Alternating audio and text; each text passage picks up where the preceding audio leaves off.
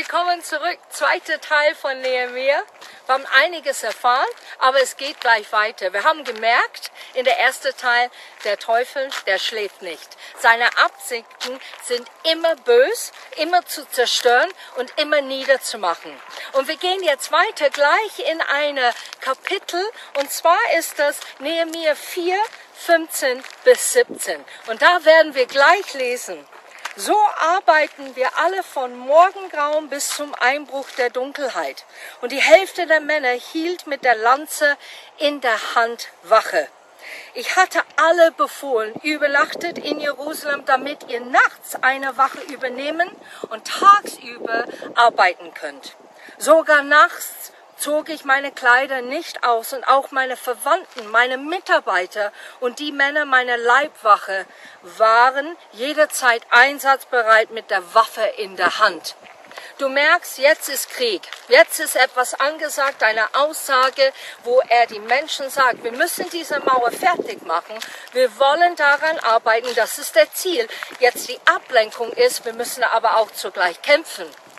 So manche haben dann in die Nacht Wache gehalten, manche standen da, während andere gearbeitet haben, mit einem Schwert in der Hand, mit Pfeil, einfach da die Feind abzulenken und zu stoppen und zu hinten, damit Gottes Werk wirklich erfüllt werden kann. Wie gigantisch ist dieses Bild. Du hast Menschen, die beten. Du hast Menschen, die arbeiten. Und Hand in Hand kann man so viel erreichen.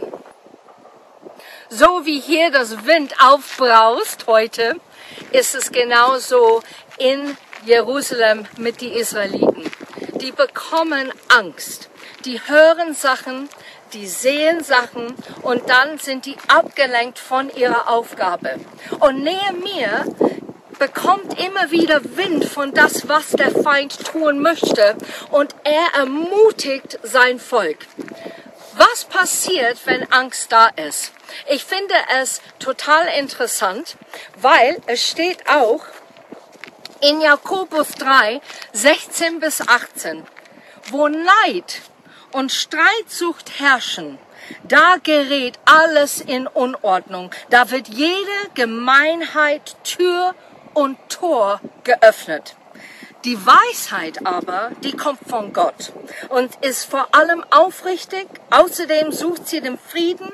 Sie ist freundlich und bereit nachzugeben und lässt sich etwas sagen. Sie hat Mitleid mit anderen und bewirkt Gutes. Sie ist unparteiisch, ohne Verurteile und ohne alle Heuchelei. Nur wer selbst Frieden stiftet, wird die Gerechtigkeit ernten, die dort aufgeht, wo Frieden herrscht. Ich glaube, Nehemiah ist ein gigantisches Beispiel dafür.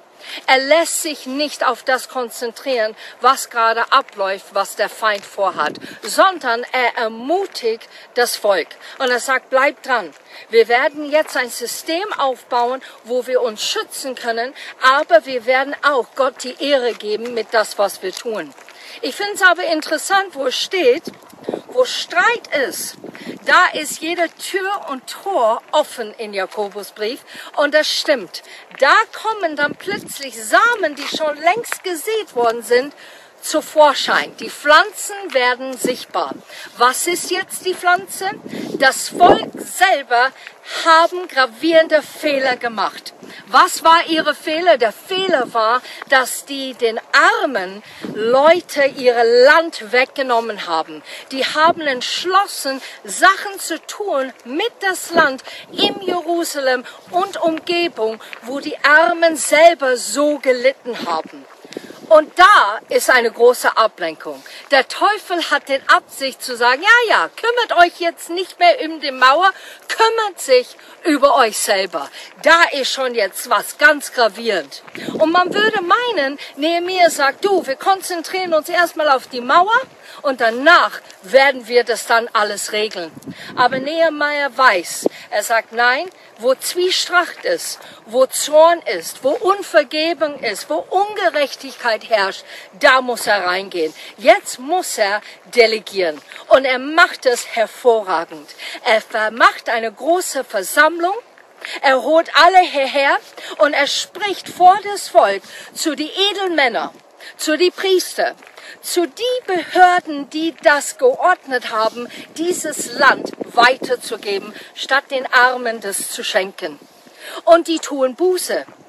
Die hören, was Nehemiah sagt. Und weil der Geist, der dahinter steckt, so aufrichtig ist, so rein ist und so Wahrheit entspricht, die Männer fallen wirklich regelrecht innerlich auf die Knie und sagen, ja, es tut uns leid, wir werden dieses Land verschenken zu diese kostbaren Menschen.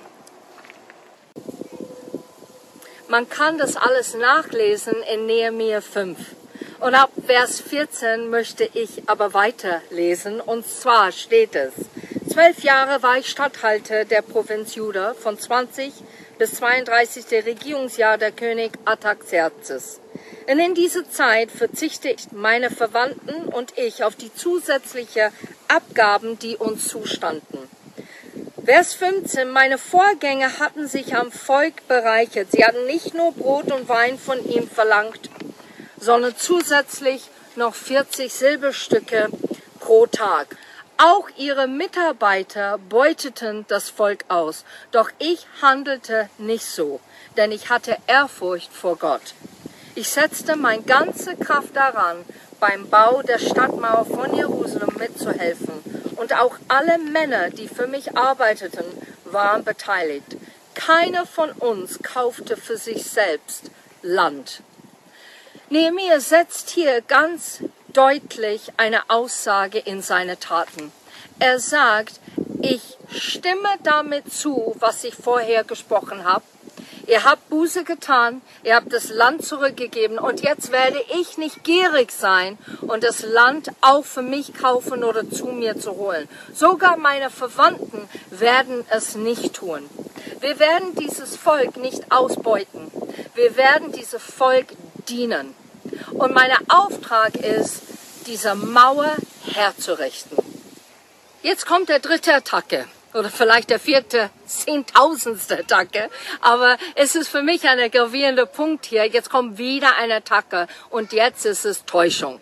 Der Teufel hat alles anderes versucht. Verwirrung, Entmutigung, jetzt kommt er mit Täuschung. Und wir kennen die drei Kandidaten, die so voll dabei sind. Und zwar ist das Tobia, das ist Sanballat und Geshem. Und die drei Männer versuchen jetzt hier in Nehemiah 6, Vers 2 bis 9 etwas zu machen. Und da lesen wir, weil ich möchte diese Aussagen bekräftigen durch das Wort Gottes. Da ließen Sanballat und Geshem mir ausrichten. Wir wollen uns mit dir in Kipherin in der Ebene von Ono treffen. Weil sie aber einen Anschlag gegen mich planten, schickte ich Boten zu ihnen und ließ ihnen sagen, ich kann nicht kommen, denn wir führen hier ein großes Werk aus. Die ganze Arbeit müsste unterbrochen werden, wenn ihr eurer Aufforderung folgen würde. Noch viermal schickten sie mir dieselbe Botschaft und jedes Mal gab ich ihnen die gleiche Antwort. Doch Sambalat sandte mir zum fünften Mal eine seiner Männer und diesmal mit einem unverschlossenen Brief. Darin stand, die andere Völker des Landes erzählen, dass du mit den Juden einen Aufstand planst und darum die Mauer wieder aufbaust. Auch von Geshem habe ich das gehört. Anscheinend willst du König der Juden werden. Du sollst sogar schon einige Propheten beauftragt haben, dich in Jerusalem zum König von Juda auszurufen. Von solchen Gerüchten wird natürlich auch der persische König erfahren. Darum lass uns miteinander beraten, was zu tun ist.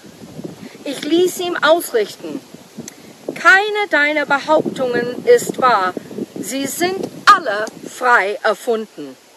Unsere Feinde wollten uns Angst einjagen, um die Fertigstellung der Mauer zu verhindern. Doch ich betete, Herr, Gib mir Mut und Kraft.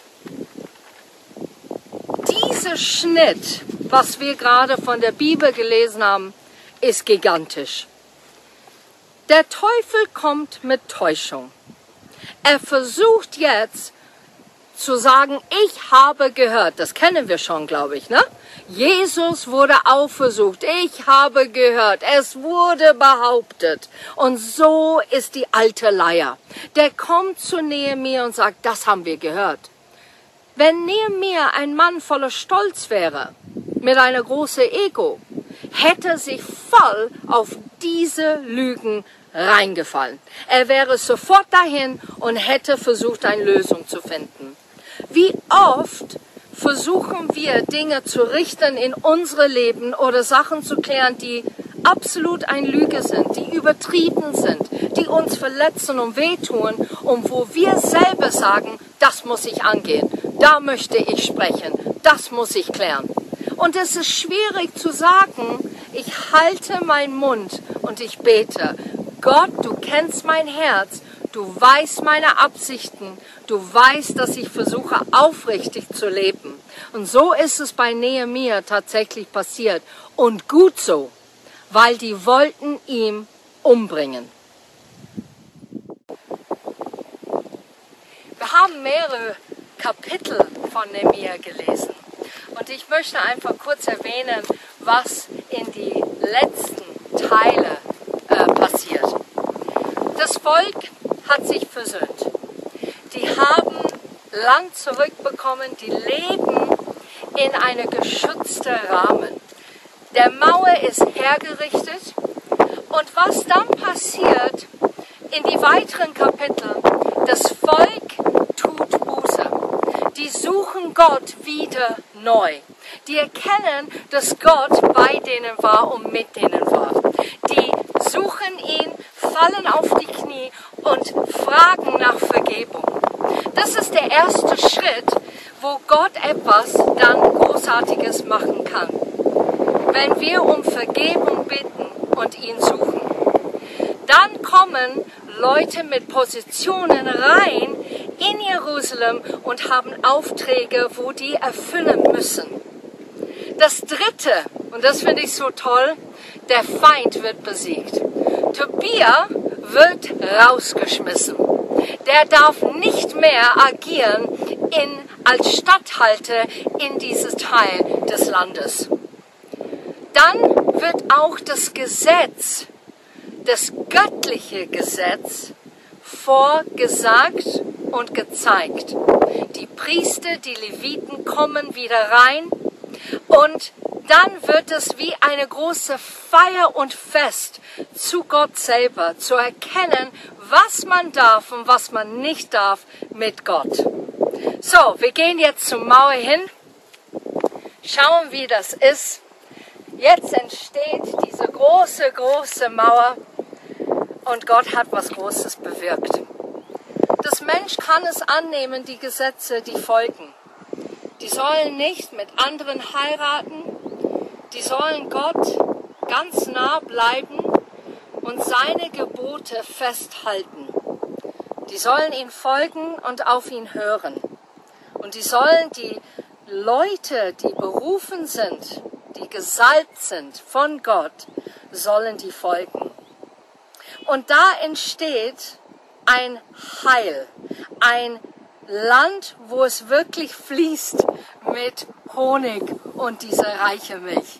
Es ist ein Land, wo Nehemiah von Anfang an Gott gefolgt hat. Er hat sich nicht täuschen lassen. Er hat sich nicht ablenken lassen und er hat gesagt, mit meinem Gott kann ich nicht nur über Mauer springen, ich kann sogar die Mauern bauen. Dieses Buch hat mein Herz getroffen. Es hat mir Sachen gezeigt über mich selber, wo ich Dinge vergessen habe, wo ich Gott vernachlässigt habe, wo ich meine eigenen Wege gegangen bin oder aus der Sturheit etwas verwirklichen wollen.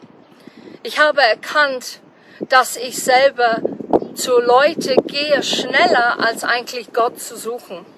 Ich habe auch erkannt in mich persönlich, dass ich mehr erwarten soll. Ich soll viel mehr erwarten von dieser großartige, lebendige Gott. Ich soll träumen, wie er Träume verwirklicht. Und meine Träume sind so gering und so klein. Ich möchte euch ermutigen heute, träume groß. Begegne deine Gott auf Neuesten. Triff ihn wieder, richte Sachen wieder aus, Geh auf die Knie, wo Sachen falsch oder verkehrt sind. Es ist ein Augenblick Zeit, aber wenn es von Herzen kommt, hat es eine Ewigkeit ähm, Auswirkung. Es hat eine Ewigkeit Auswirkung in deinem persönlichen Leben und nicht nur für dich, sondern für andere. Hätte Nehemiah nicht Gott gesucht, hätte er nicht bei Gott seine Antworten gefunden, wäre nicht bei ihm geblieben, wäre das eine ganz andere Geschichte gewesen. Und nicht nur wurde Nehemiah hochgeachtet und der größte Traum von Nehemiah war, dass Gott berühmt gemacht wird, dass er gesehen wird für wer er ist und dass er ein treuer, liebevoller Vater ist, der uns jederzeit begegnen möchte. So ruf ihn, geh und such ihn, er lässt sich finden. Suche in sein Wort und höre, was er dir persönlich sagen möchte.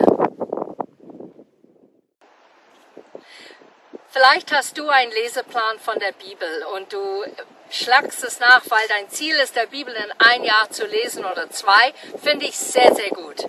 Was aber auch empfehlenswert ist, ist wirklich ein Buch zu nehmen von der Bibel und so ein Studium daraus zu machen. Zu forschen, was war der Hintergrund, wie war der historische Geschichte, wie schaut es aus, wie kann man das anwenden für unser Leben heutzutage, was spricht mich jetzt persönlich an und was kann ich tatsächlich ändern. Ich habe das gelesen und ich bin auch drauf gestoßen, erneut über das Mundschenk, dass es keine niedrige Position war, sondern eine ehrenwertige Position ist. Heutzutage, wenn man das machen würde, würde es eine niedrige Stelle haben. So deshalb ist es wichtig, nicht aus unserer Kultur und unser Blick, wie wir herangewachsen sind, zu sehen, sondern zu sehen, was ist wirklich passiert in der Zeit. Es ist so schön, dass ihr die zweite Teil angeschaut haben. Danke, dass ihr dabei war bei diesem herrlichen Wetter, dieser wunderschöne Spaziergang mit sehr viel Wind. Und ich hoffe und bete, dass du echt eine ganz tolle Woche hast. Und ich will einfach kurz zum Abschluss beten. Vater, ich danke dir, dass du so das Wetter gemacht hast, dass wir durften rausgehen und etwas anderes machen. Ich bete für jeden Einzelnen, der noch arbeitet oder vielleicht sogar in den Ferien gegangen sind und haben Urlaub, dass du jeder Einzelne beschützt und bewahrst, dass die immer wieder mit dir reden und Austausch haben und dass du so gern mit uns sprechen möchtest.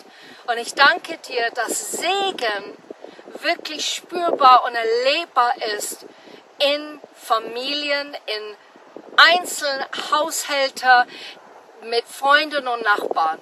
In Jesu Namen. Amen. Alles Liebe, alles Gute und bis demnächst.